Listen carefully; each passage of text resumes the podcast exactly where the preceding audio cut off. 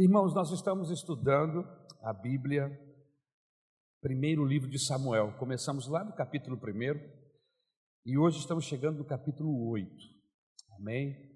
É, o nosso alvo é pregar capítulo por capítulo. Às vezes nós saltamos um ou outro, amém, que não nos chamou a atenção. Em compensação, tem outros que pulam nos nossos olhos e a gente fica empolgado. E o capítulo 8 foi o capítulo que me chamou muita atenção, amém? E nós vamos trabalhar esse capítulo hoje, capítulo 8 do primeiro livro de Samuel. O tema da nossa mensagem é cuidado com suas escolhas. Amém? É um tema bastante interessante e eu peço ao Espírito Santo de Deus, ao nosso Cristo, nosso Jesus, que me ajude, nos ajude a abrir esse texto, esse tema, diante dos nossos olhos esta noite e que o nome de Jesus possa ser glorificado em tudo que fizermos hoje aqui. Amém? Graças a Deus. Muito bem. Já te dei o tema da mensagem, já te dei o endereço da mensagem, 1 Samuel capítulo 8. Amém? Então vamos ler o texto agora, ok? 1 Samuel, capítulo de número 8. Vamos lá. Deixa eu abrir aqui o texto. Capítulo 8, versículo 1. Todos acharam? Quando Samuel ficou idoso, nomeou seus filhos para serem juízes sobre Israel.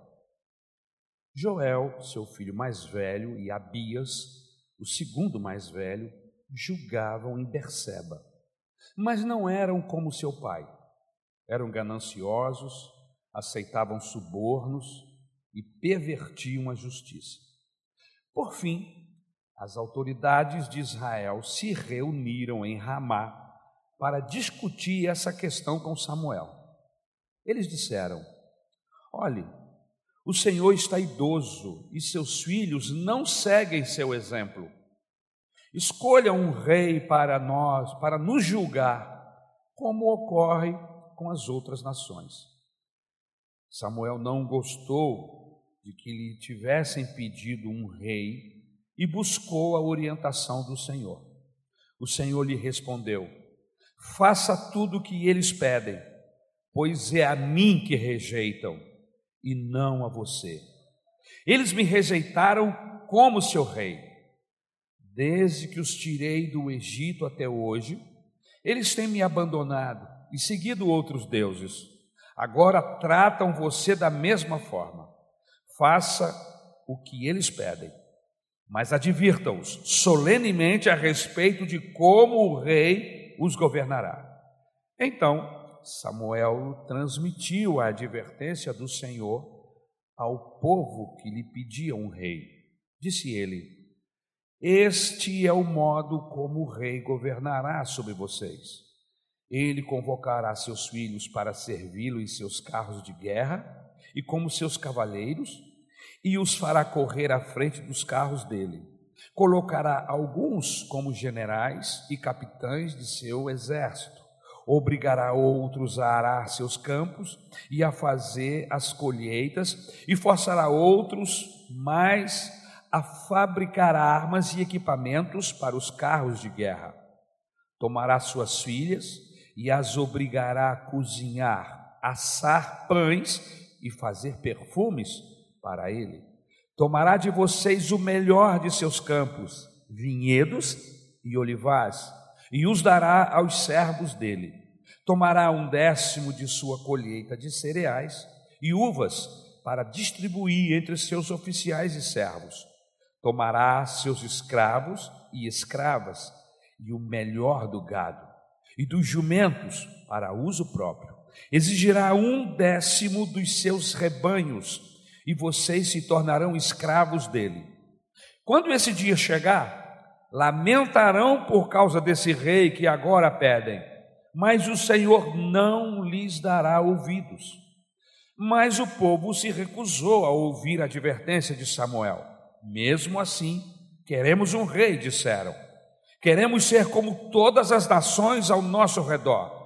Nosso rei nos julgará e nos conduzirá nas batalhas. Samuel repetiu para o Senhor aquilo que o povo tinha dito, e o Senhor lhe respondeu: Faça o que eles pedem, e deles um rei. Então Samuel ordenou aos israelitas que voltassem, cada um para sua cidade.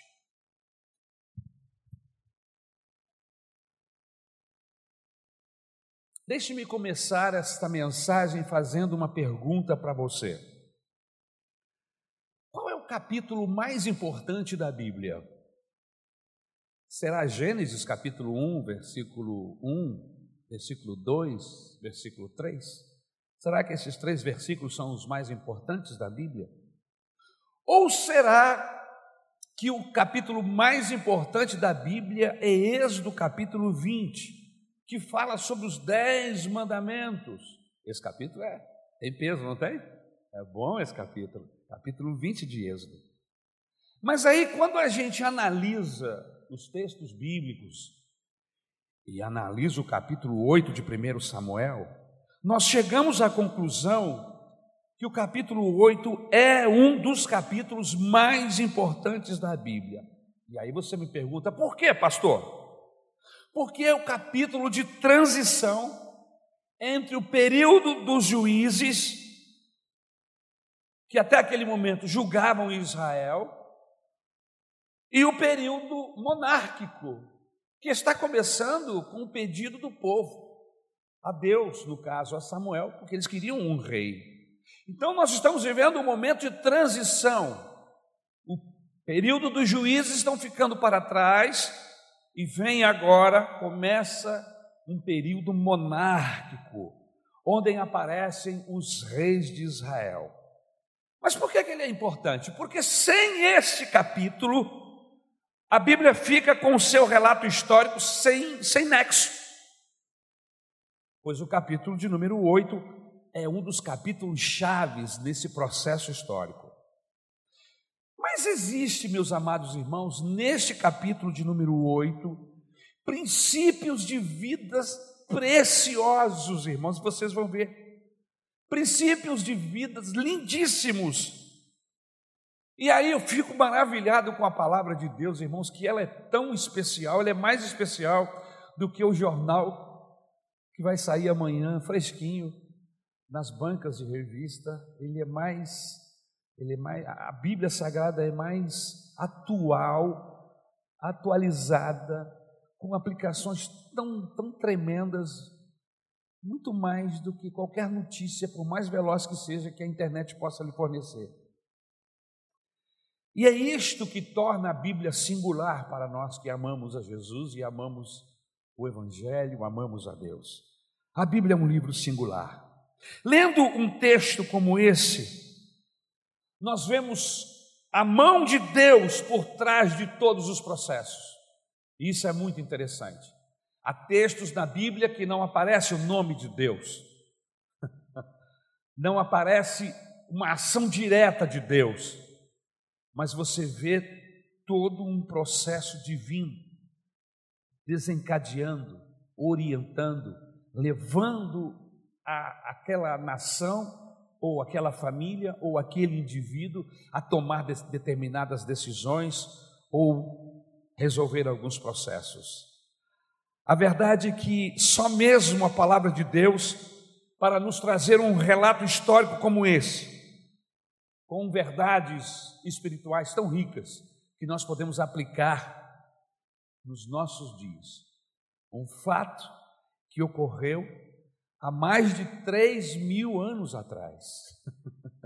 Amém? Há mais de três para quatro mil anos atrás. Dois mil tem que Jesus, dois mil e alguns anos tem que Jesus foi crucificado. Esse fato aqui é mais de mil anos antes de Cristo, aproximadamente. Como é que isso pode nos trazer verdades tão importantes, tão especiais para os nossos dias? Vamos ver? Israel, queridos, está saindo de um sistema patriarcal, de um sistema tribal. E agora eles estão se tornando como as demais nações,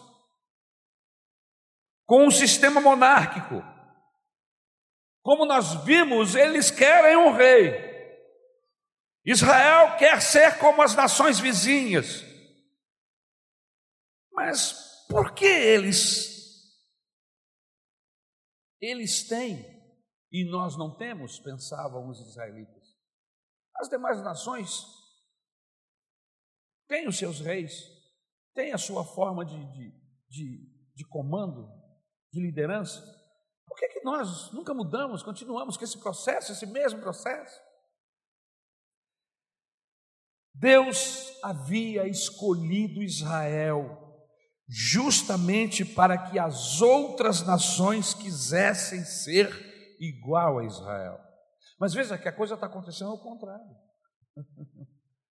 É Israel que está querendo ser igual às outras nações. E aí eu paro para abrir um parênteses para dizer uma coisa para você. O mesmo projeto que Deus tem com a igreja hoje é que o mundo, a sociedade, deseje, goste, admire, queira viver os valores e o relacionamento com Deus que a igreja tem. Ou seja, são eles que precisam ver em nós algo especial e desejar esse algo especial. Mas muitas vezes nós vemos isso acontecer exatamente como o texto. Em vez de Israel ser luz, em vez de Israel resplandecer, despertar desejo nas outras nações, para que copiem sua forma de se relacionar com Deus e de lidar com a vida, são eles que querem fazer como as outras nações. As coisas estão se cruzando, os interesses estão cruzados. Só que tem um detalhe: não dava certo para Israel. As coisas não estavam indo tão bem assim para Israel, para que ninguém quisesse ser igual. Esse é o detalhe. Mas por quê, pastor? Porque Israel estava desviada de Deus, Israel fazia aquilo que bem queria. Israel sacrificava para Deus e sacrificava para Mamon e sacrificava para Dagon, e sacrificava para os ídolos da época. O, as pessoas estavam divididas.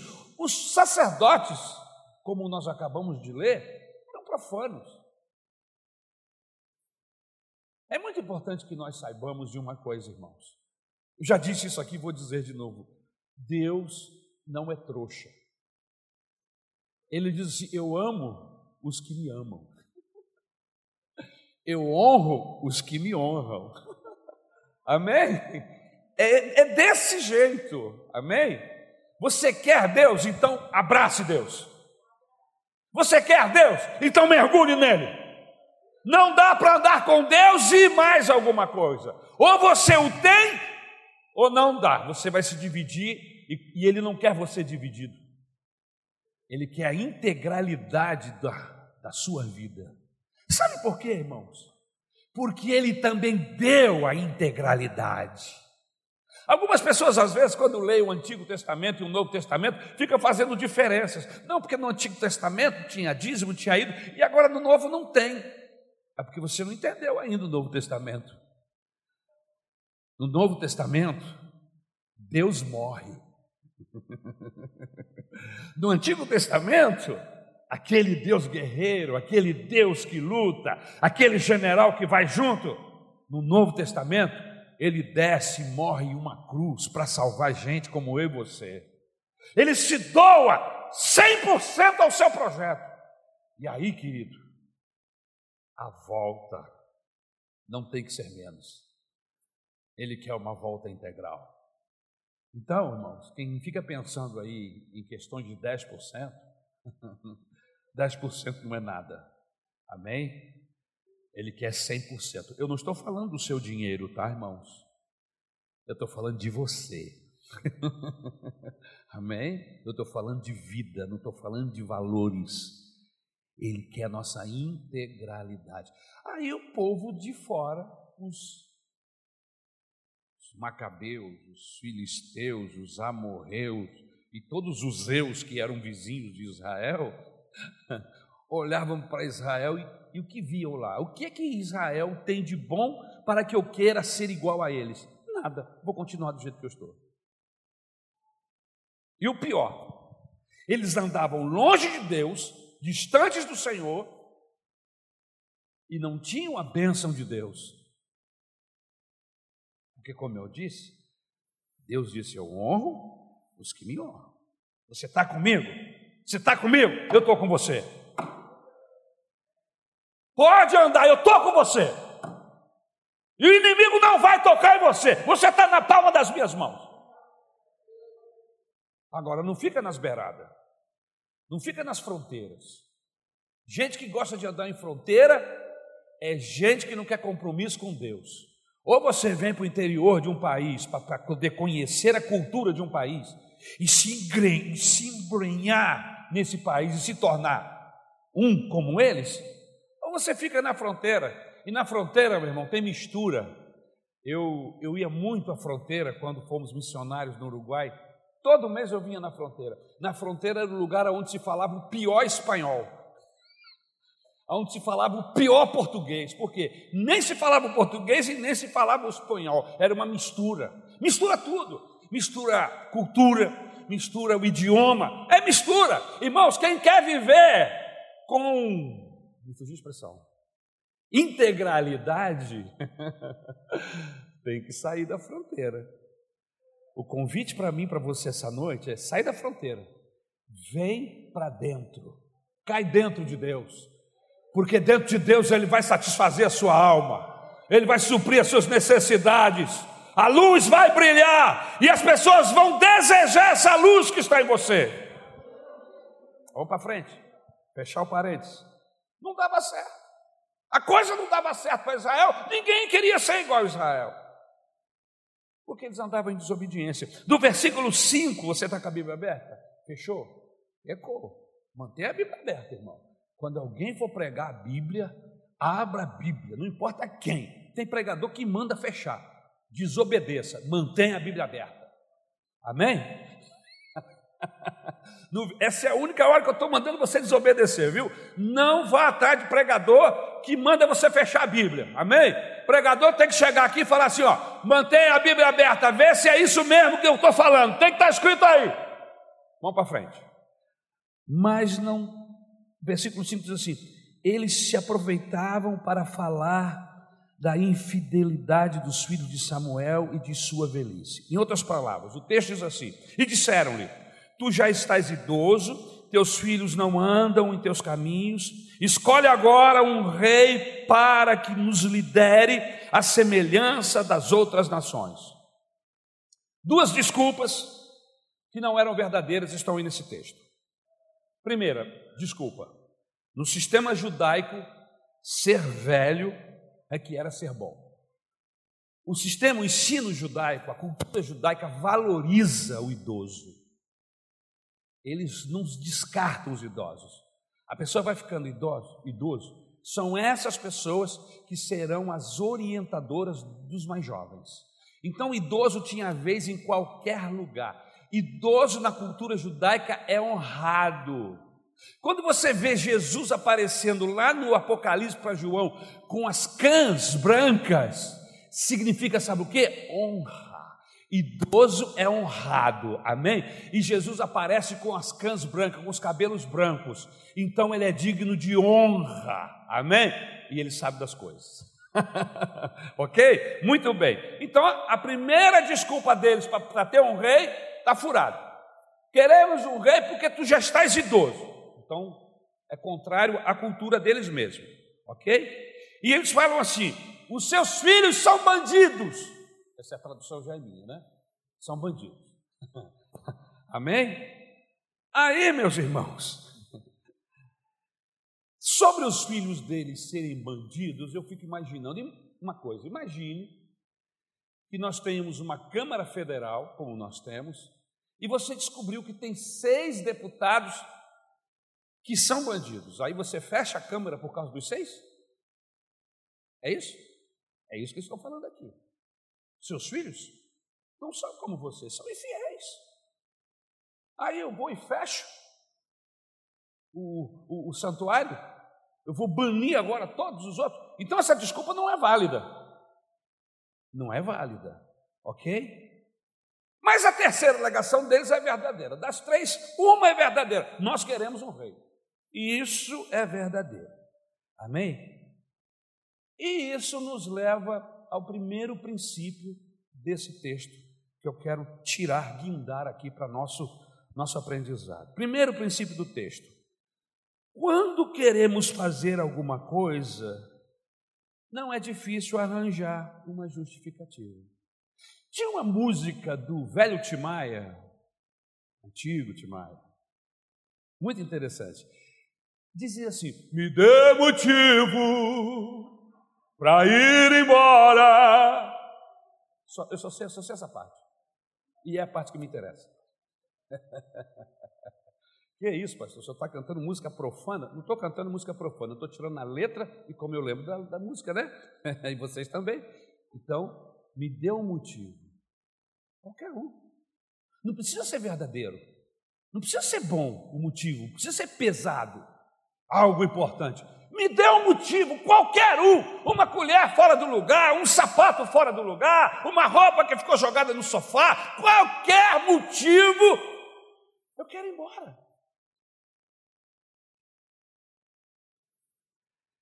Quem quiser fazer uma mudança política, não é difícil, irmãos, é só arranjar uma ideologia e promover mudança. Quer uma mudança? Você arruma uma ideologia, convence as pessoas dessa ideologia e você muda o estado do governo. Quem quiser uma mudança religiosa, não é difícil. É só arranjar uma teologia que justifique as suas práticas e pronto. Não é verdade? O cara quer arrumar um jeito da igreja dele encher até a boca ele arruma uma teologia que der base ao que ele está fazendo, e olha que na Bíblia não vai faltar. Por isso que doutrina bíblica é uma coisa, ideias bíblicas são outras. Doutrina bíblica é aquilo que se repete uma, duas, três, quatro, cinco, seis, está no Antigo e no Novo Testamento. E você vê, isso é doutrina. Você tem textos do Antigo e do Novo Testamento que mostram, apontam para aquele ensinamento. Agora, ideias que você tirou de uma leitura que aparece uma vez, que de repente era um caso que estava sendo contado, de uma coisa errada, inclusive, o indivíduo pega aquilo para dar base ao que ele está fazendo. E aí, ele leva um monte de gente com ele. Então, queridos, quer mudanças religiosas, é só arranjar uma teologia e justificar a sua prática. Quem quer mudanças de comportamento, não é difícil arranjar uma justificativa uma teoria psicológica que justifique o seu jeito de agir. Só dando um exemplo assim que me, veio agora na mente. As pessoas querem convencer o mundo que existem mais de dois gêneros. Eles começaram a inventar, tem 600 agora. Você imagine se você vai numa reunião e você cumprimentar todos os 600 gêneros exigidos. Quanto tempo você vai gastar? Teve um, um deputado de um desses países aí da Europa que, que alguém mexeu com ele, ele fez uma lista quilométrica e começou. Eu quero falar esta noite, pá, pá, pá, e foi falando 600 gêneros. É só arrumar, eu quero um motivo. Quando Hitler quis acabar com os judeus, não foi difícil ele formular uma doutrina do nazismo. Em pouco tempo ele conseguiu levar o coração dos alemães todos a pensar que estavam fazendo o que era certo. Samuel já está ficando velho, seus filhos não são fiéis, está na hora de mudar. Nós queremos um rei. Quando se quer fazer, é fácil justificar. Eu roubei, roubei porque meu pai era muito pobre. Eu já ouvi essa história. Eu adulterei, mas por quê? Porque não sou feliz no meu casamento e eu preciso de um apoio. ah, eu sou pilantra, pastor. Sou pilantra. Assim, sou pilantra desse jeito, sou bandido, porque meu pai era muito honesto. E com a honestidade dele, ele não ganhou nada. Então agora eu sou pilantra, pelo menos agora eu vou ganhar mais do que ele. Porque ele não ganhou nada como honesto. Você já ouviu gente falando isso? Eu já. quem quer fazer sempre arruma uma justificativa. Agora, imaginemos um diálogo hipotético entre dois crentes no supermercado. Vamos para o supermercado. Prateleiras e prateleiras, você encontra lá um crente de Campo Grande, aqui no Presunic, tem um mercado aqui próximo, olha que benção. E aí o irmão disse: Estou saindo da minha igreja. Aí o outro pergunta: Por quê? É, o pastor é sério demais. Aí o outro diz assim: também estou deixando a minha igreja. Você falou, eu vou aproveitar e abrir meu coração. Eu também não estou gostando, estou saindo da minha igreja. Aí o outro pergunta: Por quê? Meu pastor é muito brincalhão. E tem uma coisa: quando ele prega, é muito difícil. E mais, ele fala pra chuchu. e aí o outro diz assim: Pois lá na minha igreja é diferente. Meu pastor quase não prega, e quando prega é rapidinho. E aí eu volto à pergunta: quando se quer fazer alguma coisa, sempre vamos achar um meio de justificar os nossos atos. Se esse meio é legal, é justo, é outra coisa. Entendeu? Eu quero fazer, e quando eu quero, eu vou arrumar um jeito para que aquilo aconteça. No versículo de número 7, veja aí o texto, nós vamos ver uma verdade explícita. Diz assim o texto: eles estão rejeitando a mim. Não estão rejeitando você, eles estão rejeitando a mim. E aí, nós caímos de paraquedas no segundo princípio. Qual é o segundo princípio, pastor? Quando estamos debaixo de constante pressão, não podemos escolher o caminho mais fácil. Mas você já notou que, que é exatamente isso que nos acontece? quando nós estamos debaixo de pressão, estamos em fuga, estamos algo aconteceu que nós precisamos agir com lucidez e às vezes nos falta essa lucidez e o que nós fazemos? Buscamos o caminho que nos parece mais fácil. Qual é o problema de Israel aqui nesse texto, pastor? Eles não iam à frente. Eles não prosperavam. E o que é que nós vamos fazer? Qual é o caminho mais fácil? Qual é o caminho mais fácil? Às vezes até alguém pergunta: qual é o caminho mais fácil? Chuta Samuel. Nós queremos ser felizes, queremos paz. O caminho mais fácil é nos livrarmos de Samuel e escolhermos um rei. Esse é o caminho mais fácil. É o mesmo princípio usado na igreja hoje, infelizmente. Uma moça na questão do namoro. Existe uma pressão injusta sobre as moças da igreja, sobre as mulheres. Ela tem que se casar. E essa moça ela é pressionada pela família, cultura, né? E é pressionada na igreja. Mas é uma pressão assim que acontece para quem já está sendo pressionado em casa, sendo chamado de titia, e às vezes o pai e a mãe faz isso, né? Os sobrinhos falam isso toda hora, titia, titia. Mas eles não estão fazendo proposta, porque ela é tia. Mas como ela já está pressionada, ela fica assim, meu Deus, eu sou tia, eu sou tia, eu não casei ainda. E aí chega na igreja. E chega aqui na igreja, passa pelo pastor, o pastor, e aí, minha filha? Vai casar quando? E aí o outro irmãozinho passou, aí ó, só está faltando você, hein, ó, eu já casei. Pressão, pressão em cima. Você já viu acontecendo isso? Levanta sua mão assim, só para eu não ficar sozinho na multidão. Amém?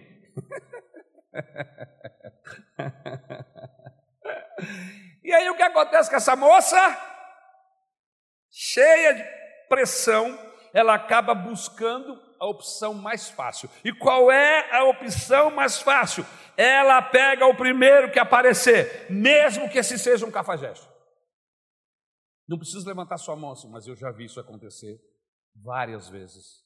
Inclusive em pessoas que são próximas à nossa família, à minha família. Mas por que isso, pastor? Pressão. É o empresário pressionado pela ânsia de crescer que se corrompe. Ele quer crescer, ele quer ter mais. Então, Aparecem oportunidades e a oportunidade faz o ladrão. É o que diz, não é assim? Mas essa, esse, essa frase não vale para crente, tá, irmãos? Oportunidade para a gente é para falar de Jesus.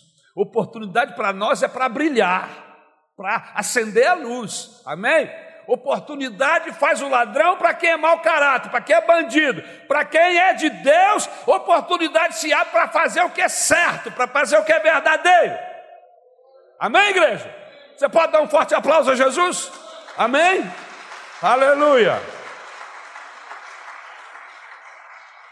É o pastor que, buscando crescimento, ele opta pela saída mais fácil.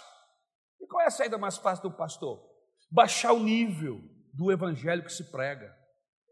Você entendeu? Uma das coisas que eu mais me preocupo quando estou pregando o evangelho, eu pregar o evangelho no nível que ele me é passado. Amém, irmãos? É não dar nomes diferentes ao pecado. Pecado continua sendo pecado, não importa se as pessoas querem dar outro nome, querem amenizar o processo. Eu não tenho esse poder de tirar esse peso. Amém? Mas é o caminho de alguns pastores, de alguns líderes que às vezes querem chamar a atenção de um monte de gente, ele abaixa o nível. Começa a pregar uma mensagem diferenciada, mas diferenciada para levar a igreja à santidade, para levar a igreja à pureza, para levar a igreja para perto de Deus? Não! Começa a pregar sobre comportamento. Comportamento é uma boa mensagem, não para a igreja. Nós não estamos aqui para pregar sobre comportamento, nós estamos aqui para pregar sobre mudança de comportamento. E a mudança de comportamento ela só pode ocorrer se for via a palavra de Deus, via o Espírito Santo do Senhor. Mas às vezes eu conheço pessoas que ficam falando de comportamento, você tem que ser educado. E tem que ser, irmão, viu? Crente tem que ser educado, crente tem que pagar suas contas, crente quando, quando encontrou aceso ele apaga, ele, quando encontrou aberto ele fecha. Ele é assim, você está entendendo? Mas isso não é uma mensagem para eu trazer num domingo de manhã. Eu tenho que pregar a conversão, eu tenho que pregar a ação do Espírito Santo.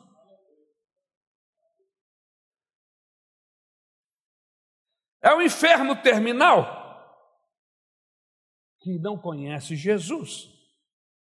E ele está terminando a jornada dele por causa de uma enfermidade fatal. E aí ele busca o Espiritismo.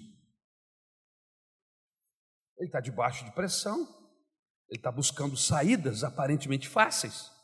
E aí ele busca caminhos religiosos. Olha, esse caminho aqui vai levar você a ter uma clarividência. Não se preocupe, você vai encarnar em alguém. Você vai vir de novo. Conversa fiada. Conversa mentirosa. Porque a Bíblia Sagrada diz em Hebreus capítulo 9 que ao homem cabe morrer uma só vez e depois disso o juízo. Você quer saber sobre vida eterna? Você quer saber sobre vida após a morte? Esse é o livro que fala sobre esse assunto. Ok?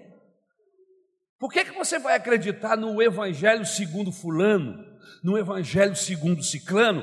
Por que, que você não pega logo o Evangelho segundo Jesus? Por que você não pega logo o livro de Deus, a Bíblia Sagrada? Porque você quer saber sobre a eternidade? Deus é eterno, é o Pai da eternidade. Ele vai aqui está falando tudo sobre a eternidade.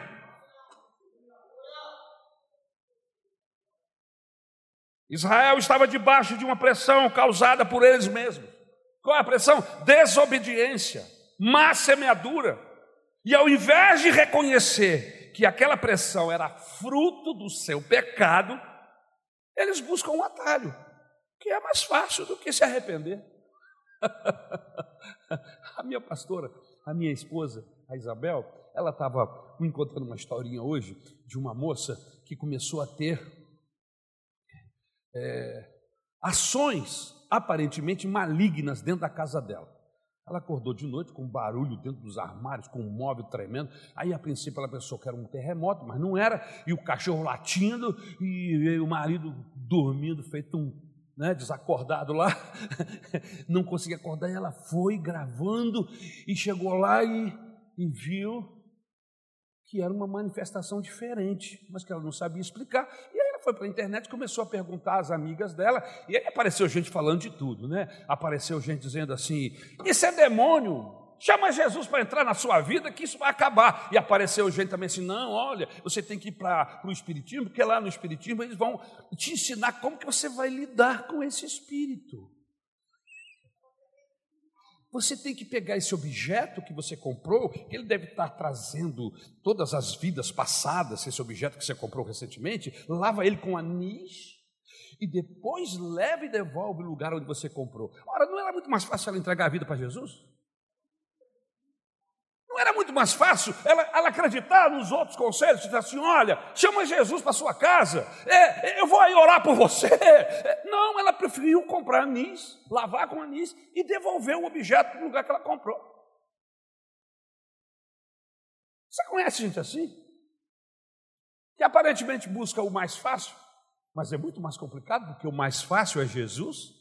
O mais fácil é convidar a luz, porque quando a luz chega, as trevas as trevas vão se evadir, aleluia!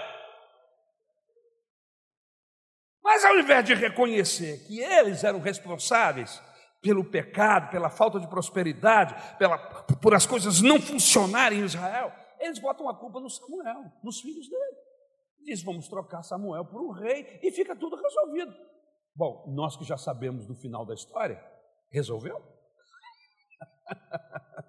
Hã? Vamos buscar uma saída mais fácil para a prosperidade. Sempre buscamos uma saída mais fácil. É o aluno que tenta, que acumula matéria. É, você conhece gente assim? Que não estuda, vai acumulando, acumulando, acumulando matéria. E chega uma hora que, que vem a prova, né, irmão? O professor vai descarregando matéria, descarregando matéria, e daqui a pouquinho fala: Bom, semana que vem vamos ter uma prova. E aí ele não dá conta de estudar seis meses, três meses de matéria. Aí ele vai e compra o gabarito. Não vou nem perguntar se você conhece gente assim. Nem sempre o caminho mais fácil é o melhor caminho. Crentes em busca de profetisas, crentes em busca de uma igreja que leve-o a enriquecer sem cobranças. E como nós temos igrejas assim? Hã? Onde você não é cobrado, você é empresário, você vai receber a oração né, da prosperidade. Mas e aí? É assim? Deus é trouxa? Está entendendo? Que Ele vai abençoar você e você não tem compromisso nenhum com Ele? Não é assim que funciona. Entendeu? Não é assim. Os caminhos de Deus nem sempre são os nossos caminhos. A gente precisa estar atento para isso. Tem muita gente que não quer vir à igreja porque é mais fácil ler um livro de autoajuda. Como tem autoajuda nos nossos dias? Em vez de vir para a igreja e se render a Jesus, vai ouvir uma palestra de um coach. Palestra motivacional. Nada contra, irmãos. Mas isso não é evangelho. Inclusive, eu sei de pastores que são coaches, mistura palestras motivacionais com evangelho. Evangelho não tem nada a ver com palestras de coaches que tem por aí. E eu não quero misturar as coisas. Amém, irmãos? Aleluia. As coisas vão dar certo na minha vida quando eu me converter a Jesus. As, as coisas vão começar a ser, a minha vida vai ser mais próspera quando o Senhor for aquele que dirige a minha vida. Eu já falei uma vez e vou repetir aqui desse púlpito. A gente precisa entender que o Senhor Jesus salva aqueles que lhe recebem como Senhor. Eu vou repetir. Jesus é salvador de quem ele é o Senhor. Diga isso para essa pessoa que está do seu lado. Não precisa chegar perto, não. Só diga assim, ó, só um aviso que o pastor te mandou, viu? É bíblico. Jesus é Salvador de quem Ele é Senhor. Se você não se submete a Deus para cumprir as orientações, os desígnios que Ele tem para você, como é que você quer chegar no resultado final e ser abençoado? O princípio de Deus é a obediência. Primeiro, vou repetir o que falei no domingo passado. A nossa fé está plantada sobre um tripé. O primeiro tripé, eu sei que Deus é bom. Segundo pé do tripé, eu sei que Deus me ama. Terceiro pé do meu tripé, aleluia, Ele é fiel. Então, em cima desse tripé, eu me submeto a Ele. Eu não tenho problema em submeter a alguém que é bom. Toda a bondade que você conhece, aleluia, veio dele, aleluia. Não há ninguém melhor e mais bom do que ele. Ele é o bonzão. Segundo, ele me ama. Eu não tenho problema em me submeter a alguém que me ama ao nível que ele me amou. E como é que ele amou? Efésios capítulo 5 diz: Ele deu tudo. Ele amou a sua igreja a ponto de morrer por ela. Ninguém tem maior amor do que este, disse o Senhor Jesus, que entrega a sua vida por aqueles. Aleluia, que Ele ama. Ninguém tem maior amor do que isso. Eu sei que Deus me ama, eu não tenho problema. E outra coisa, terceiro pé. Oh, ele é fiel. O deputado falha, mas ele não fala, falha.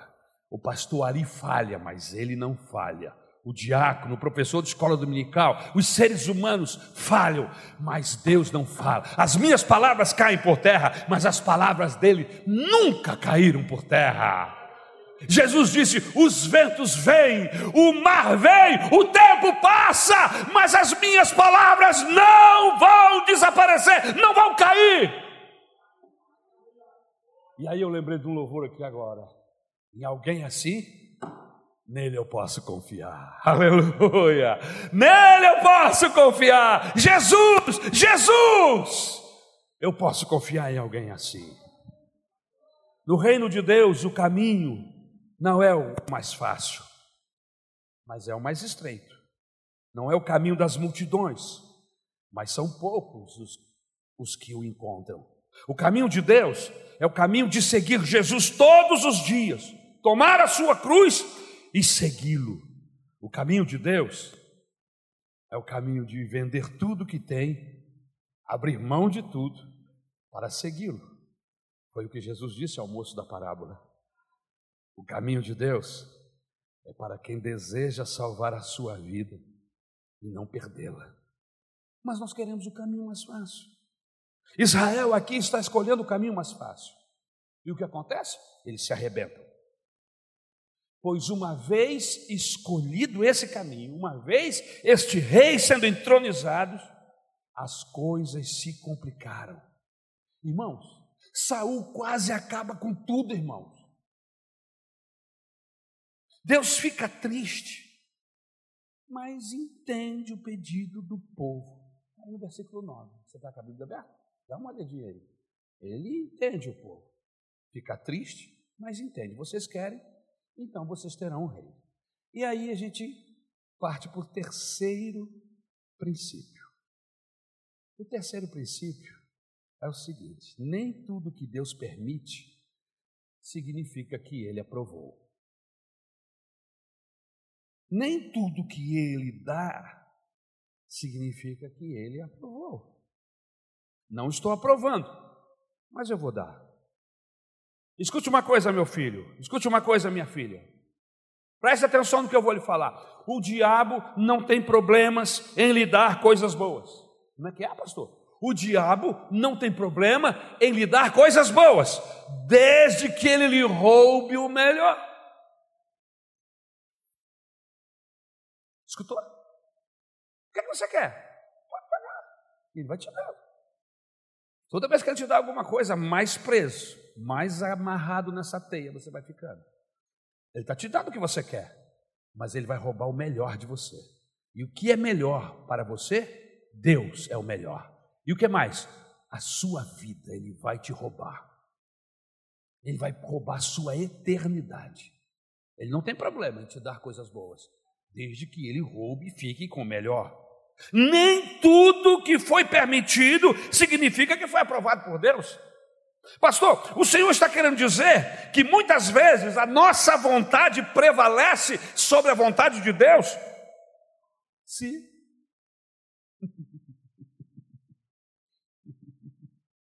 Agora eu falei como conhecido. Ele não fala sim, ele fala sim. o que você está vivendo hoje pode ser a sua vontade e não a vontade de Deus. Você já parou para pensar nisso? Ih, pastor, será? Não sei. Reavalie. Será que o que eu estou vivendo hoje é a vontade de Deus? Baseado no que eu estou pregando aqui? No que, que a Bíblia Sagrada está me dizendo? Nem tudo que Deus aprova significa que ele está de acordo. Não.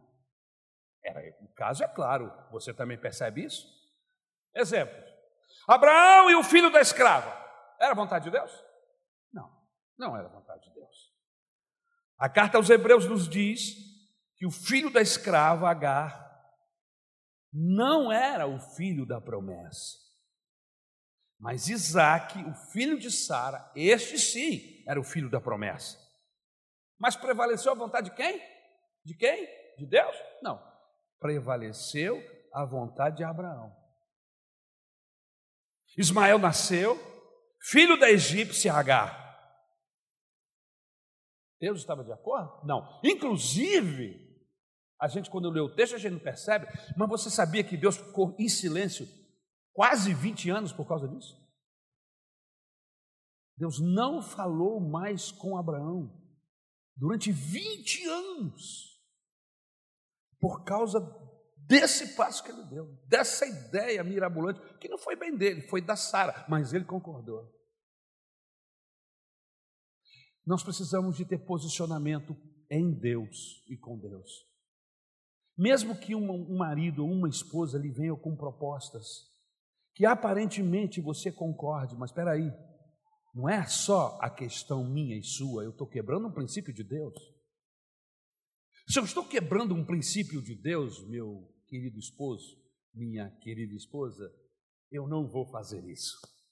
Não, mas tudo bem por mim, está tudo bem. Por você está tudo bem. Mas e Deus? Será que vai ficar tudo bem? Mas para eu tomar um posicionamento desse, eu preciso estar plantado em Deus, eu preciso ter firmeza. Eu nunca fui um judoca muito, muito bem. Eu fazia judô para tirar nota porque era exigido na escola. Mas uma das coisas que o professor me falou lá, falou assim, Ari, primeiras aulas, eu nunca saí da faixa branca. Porque eu até dava os golpes, mas não sabia falar o nome. Aí ele disse, rapaz, você tem que aprender o nome. Que golpe é esse que você deu? Eu falei, sei lá. Você deu direito, mas você precisa saber o nome. Vai, vai aprender. Eu nunca saí da faixa branca. Mas ele dizia assim, Ari, você precisa ter uma base boa. Se você tiver uma boa base, os seus adversários terão dificuldade de derrubar você. Irmãos, foi a única coisa que eu aprendi. Até porque ele falou em português e, e me mostrou como é que era. Irmãos, você precisa de uma base boa. Você precisa da palavra de Deus. Aonde é que estão os seus pés? Aonde é que você está firmado? Que você ouve conselhos até da sua esposa, do seu cunhado, do seu tio, da sua tia, do seu vizinho, e você não analisa que este conselho quebra princípios de Deus, está caindo tudo.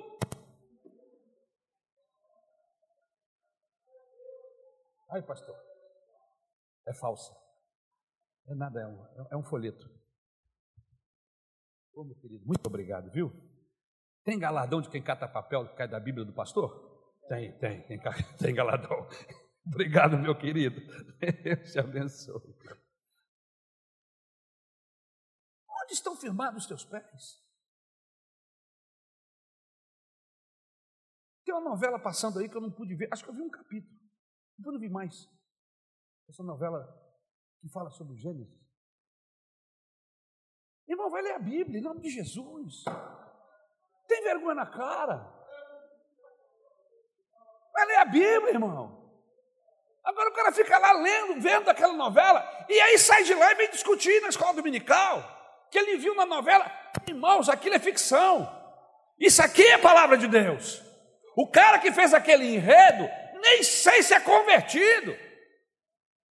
E aí você fica olhando aquilo, rapaz, mas que interessante, eu não sabia que tinha na Bíblia isso, e não tem mesmo.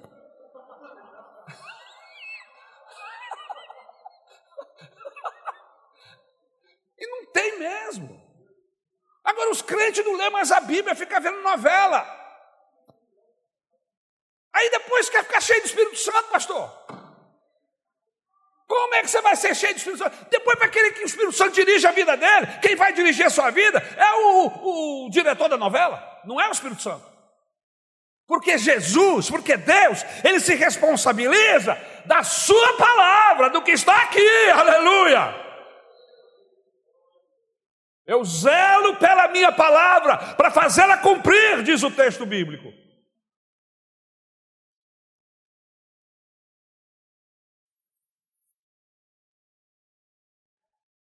prevaleceu a vontade de Abraão. Quando Deus manda os espias à terra prometida, eles voltam com um relatório péssimo. Lembram disso? A vontade de Deus era que eles alcançassem logo a terra prometida, pelo menos eu que entendo isso, pelo próprio texto. Manda os espias. Vejam como a terra que, que eu estou providenciando para vocês. E aí os espias vão. Mas ao invés desses espias irem, eles ficaram lá 40, 40 dias fazendo a pesquisa. E aí voltaram. Voltaram de lá com tanto achismo, voltaram de lá com tanto medo. Se esqueceram que o Deus que os havia tirado do Egito e promovido toda aquela revolução dentro do Egito, que apavorou as nações da terra, que ficaram sabendo, e muita gente ficou sabendo. Abriu o mar vermelho, tirava água de pedra, mudava a direção do vento e trazia carne para eles.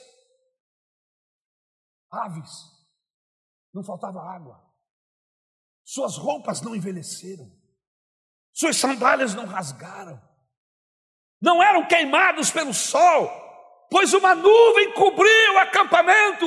A nuvem andava, eles andavam. A nuvem parava, eles paravam. Você sabe que clima de, de, de, de, de deserto é uma desgraça. De dia são 50 graus e de noite zero graus.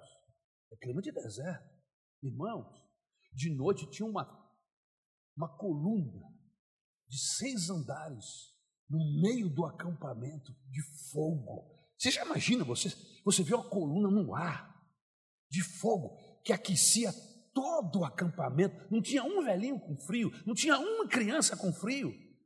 Pois esse povo, esses espias, ficaram lá na terra durante 40 dias e voltaram falando: lá tem gigantes, lá tem exércitos, nós não conseguiremos, nós não podemos ir para lá. Viemos aquela música que fizeram, que eu não lembro a música, nem, nem parte da letra, de um grupo que tem aí. Entrei, entrei, de gaiato no navio, entrei.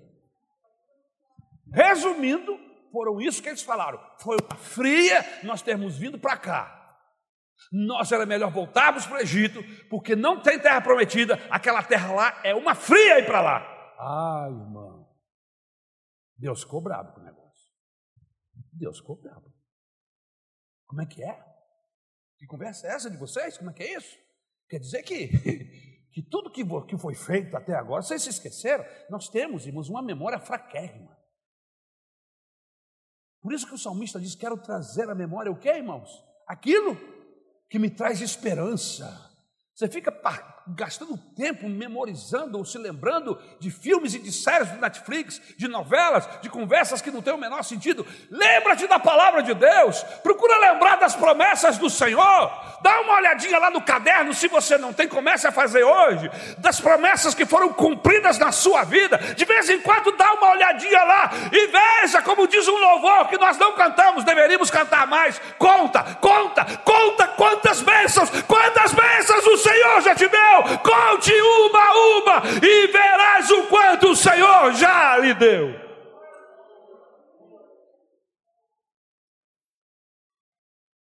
Aleluia.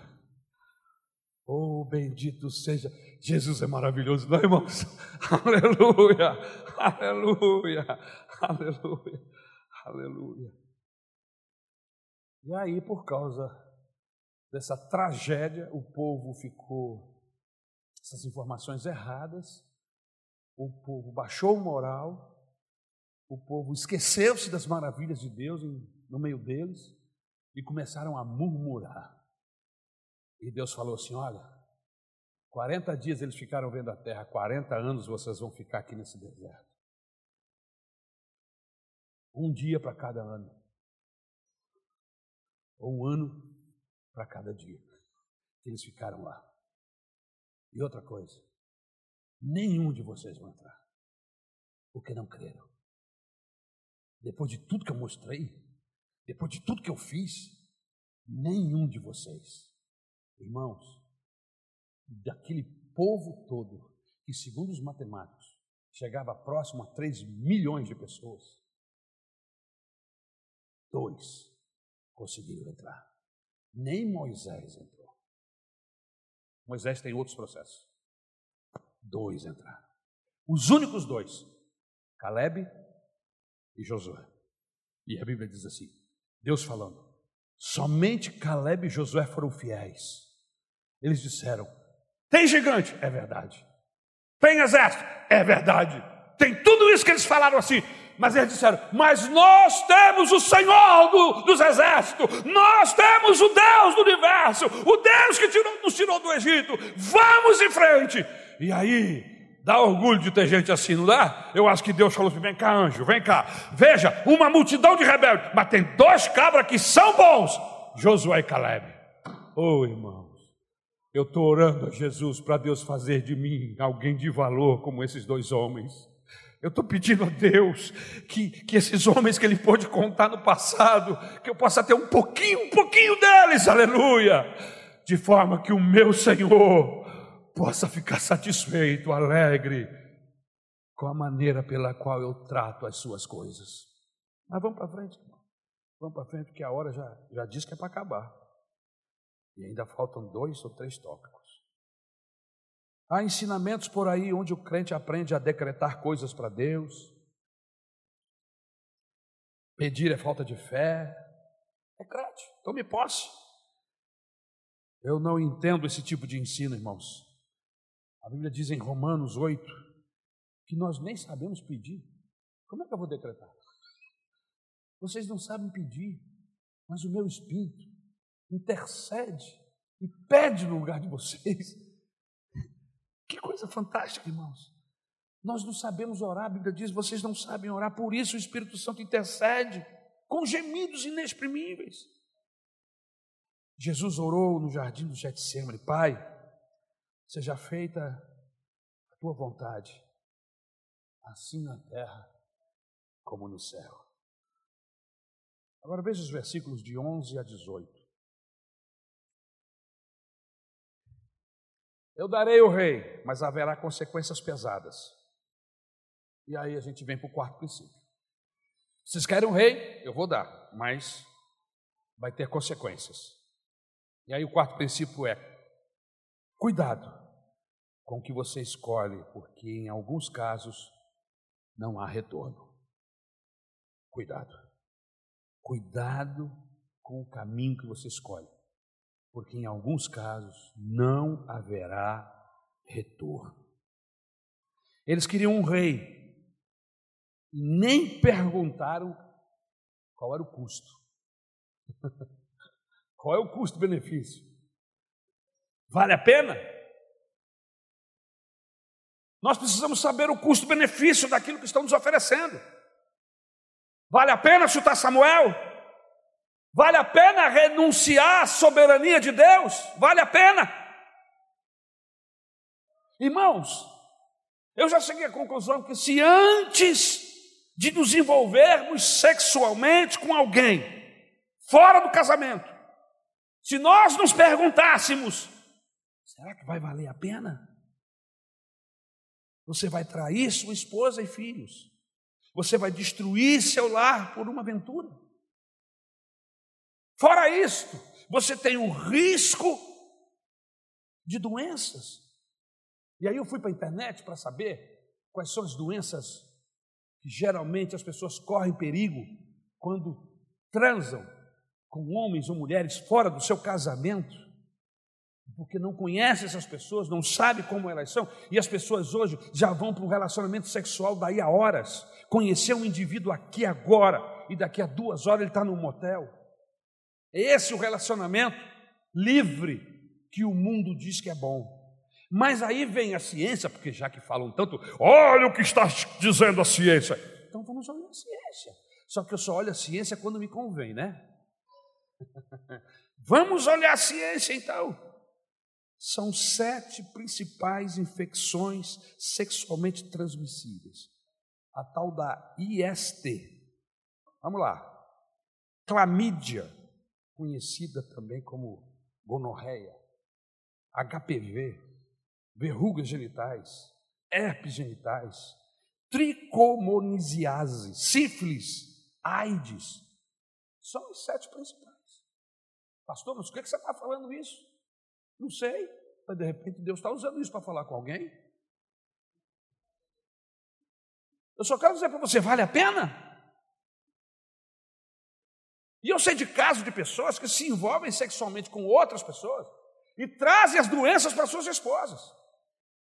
Eu não sei de um caso só, não, eu sei de muitos casos assim. Conheço o caso da, da mulher morrer de AIDS. Depois ele morreu também por causa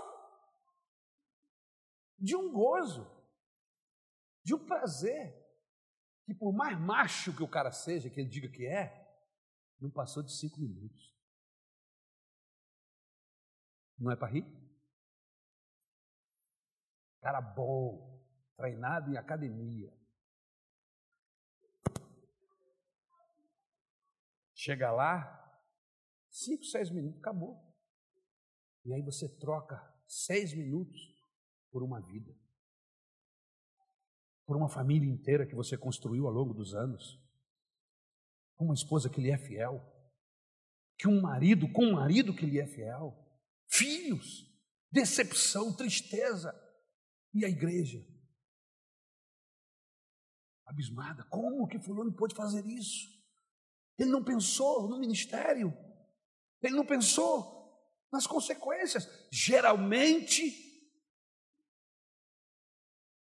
não se lembram dessas coisas. A gente precisa entender, irmãos, que hormônios não se convertem. Repita isso: hormônios não se convertem. Por isso que quando o hormônio começa a inflamar, a subir, a Bíblia diz assim: foge, dá no pé, me, diz aí, irmão. Mas... Fui. O que mais? Vaza. Bate o pé. Mas não é isso, irmão. Não é isso que a Bíblia diz. Sabe por quê? Porque o hormônio não se converte. Está esquentando o clima? Você é noivo? Está esquentando? Corre, irmão. Não, mas ela vai pensar, ela vai pensar nada. Se ela for de Jesus, ela vai ficar agradecendo a Deus, porque a coisa estava ficando feia. Mas se ela não for de Jesus, irmão, o que te importa o que ela pensa de você?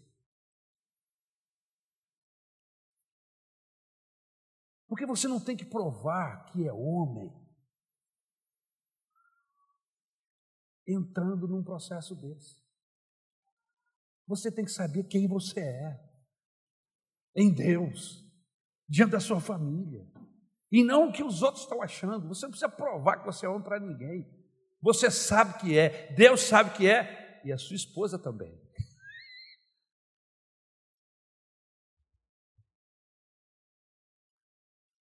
Veja algumas decisões que você pode tomar, ou que você vai tomar, que não tem volta. Qual o custo do passo que você vai dar? Israel, antes de de você decidir se quer esse caminho, deixe-me mostrar o custo. E aí Samuel mostra o custo. Vai valer a pena? Está aí na, na relação. Seus filhos, suas filhas, seu gado, suas ovelhas, suas terras, o dízimo que você vai dar, você vai ser escravo do rei. Vai valer a pena? Vai valer a pena. Ele está falando do custo. Vocês estão pedindo um rei. Olha o custo. Quanto vai custar? Vai valer a pena? Agora, essa pergunta vale a pena? Serve para os dois lados. Não é só para o pecado, mas também para quem decidiu-se por Jesus. Jesus não quer que ninguém se converta sem antes fazer essa pergunta a si mesmo: vai valer a pena? Onde você quer chegar, pastor? Você não deve se converter porque sentiu um arrepio. Uh, sentiu um arrepio, pastor. Deus está aqui. É isso? Você é crente porque sente arrepio? Tem uns chuveirinhos aqui no centro de Campo Grande, e quando está muito calor, as pessoas vêm correndo, 42 graus, aí entram naquele chuveirinho assim. Uh, ali também dá arrepio. É. Eu, eu nunca passei ele, não, mas eu já passei em outros. Você está com o corpo quente, cai aquela fumacinha friazinha, e você sente assim, oh, aleluia. Mas é, você anda com Jesus porque ele te provoca arrepios? Jesus diz assim: antes de edificar a casa, calcule o custo, para que você não comece algo que não possa terminar. Jesus não estava querendo dar lição de matemática aqui, nem de engenharia, ele estava falando de custo de andar com ele, de escolha. Ele está falando aqui de segui-lo. Calcule se vale a pena você deixar seu estilo de vida passado para viver o estilo de vida de Deus. Porque ser crente, ser cristão, segundo a Bíblia, é mudar o estilo de vida mudar os meus valores, aleluia. E aí muda os meus valores, muda a minha mente, muda o meu comportamento, muda a minha vestimenta, muda a maneira de eu olhar para o casamento, muda a maneira de eu namorar, muda, muda a maneira de eu comprar e vender, muda a maneira de eu ir e vir, muda tudo. Ele mudou o meu coração e aí sai mudando tudo. Ser seguidor de Jesus é receber outra configuração. Que, que aconteceu? O Espírito Santo desconfigurou, jogou fora a desgraça toda e fez uma nova configuração. Isso é seguir, ser seguidor de Jesus. Calcule se vale a pena. Deixe-me lhe dizer o custo de ser um cristão. Veja a história de alguns dos discípulos de Jesus. Mateus seguidor de Jesus, morreu na Etiópia a espada. Marcos, seguidor de Jesus, foi arrastado por um cavalo pelas estradas de Alexandria até morrer. Lucas foi enforcado na Grécia. João foi lançado em uma fornalha de azeite, não morreu, foi banido para a ilha de, de Pátimos e lá ele morreu. Eu fico imaginando como estava o João, depois de ganhar um, ba um banho de azeite quente. Pedro foi crucificado em Roma, segundo a tradição de cabeça para baixo, porque ele pensou: eu não posso morrer como meu Salvador.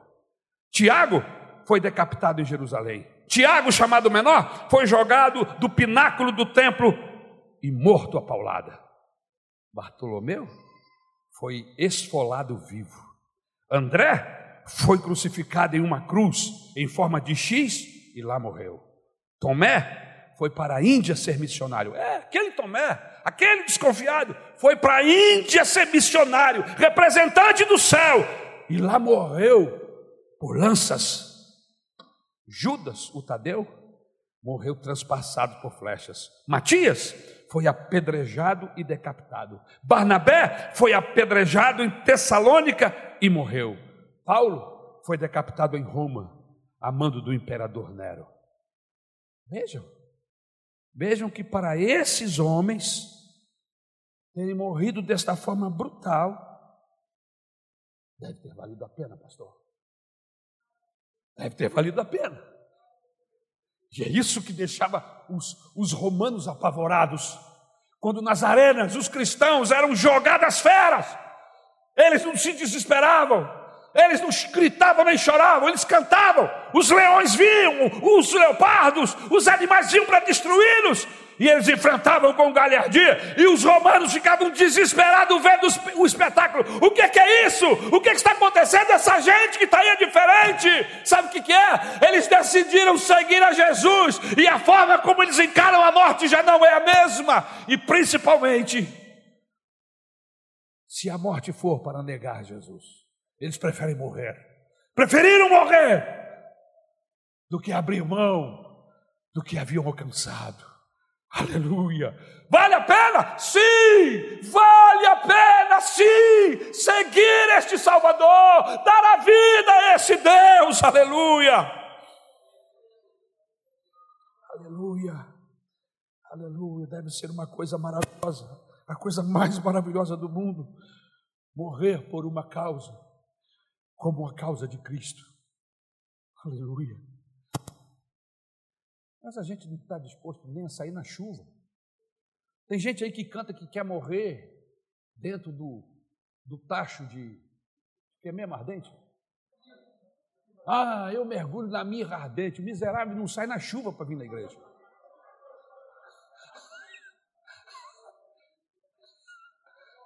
E fica cantando aqui que quer mergulhar na mirra ardente, rapaz. Ah, está muito quente lá fora, não vou na igreja hoje não, eu vou sair daqui do ar-condicionado da minha casa. Não, faz quase 43 graus. E depois vem cantar de noite no fresquinho. Eu mergulho na mirra ardente. Ah, que conversa é essa, irmão?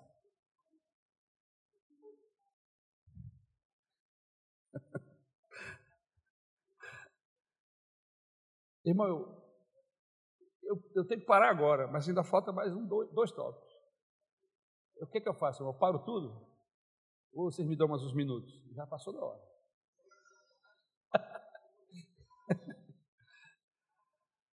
A escolha precipitada de Israel nos leva à última lição.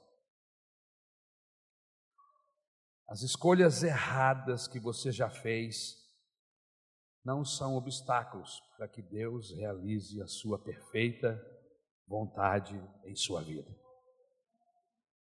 Aleluia. Isso é fantástico.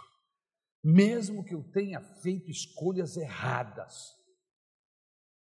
no momento em que eu me volto para Deus, Ele começa a consertar os meus caminhos outra vez. Olha, isso não é tremendo, pastor? Você está no caminho tudo errado, está na desgraça. Aí lá na desgraça você diz: Ah, Senhor, eu pequei, me ajuda. E aí Deus se volta para você: Vem, meu filho. E Ele começa a consertar os seus caminhos, começa a endireitar as suas veredas. E daqui a pouquinho você está no caminho de novo. Aleluia! Aleluia! A escolha de Saul não foi um desastre perpétuo para Israel. Depois de Saul, Deus levantou um homem segundo o seu coração, Davi.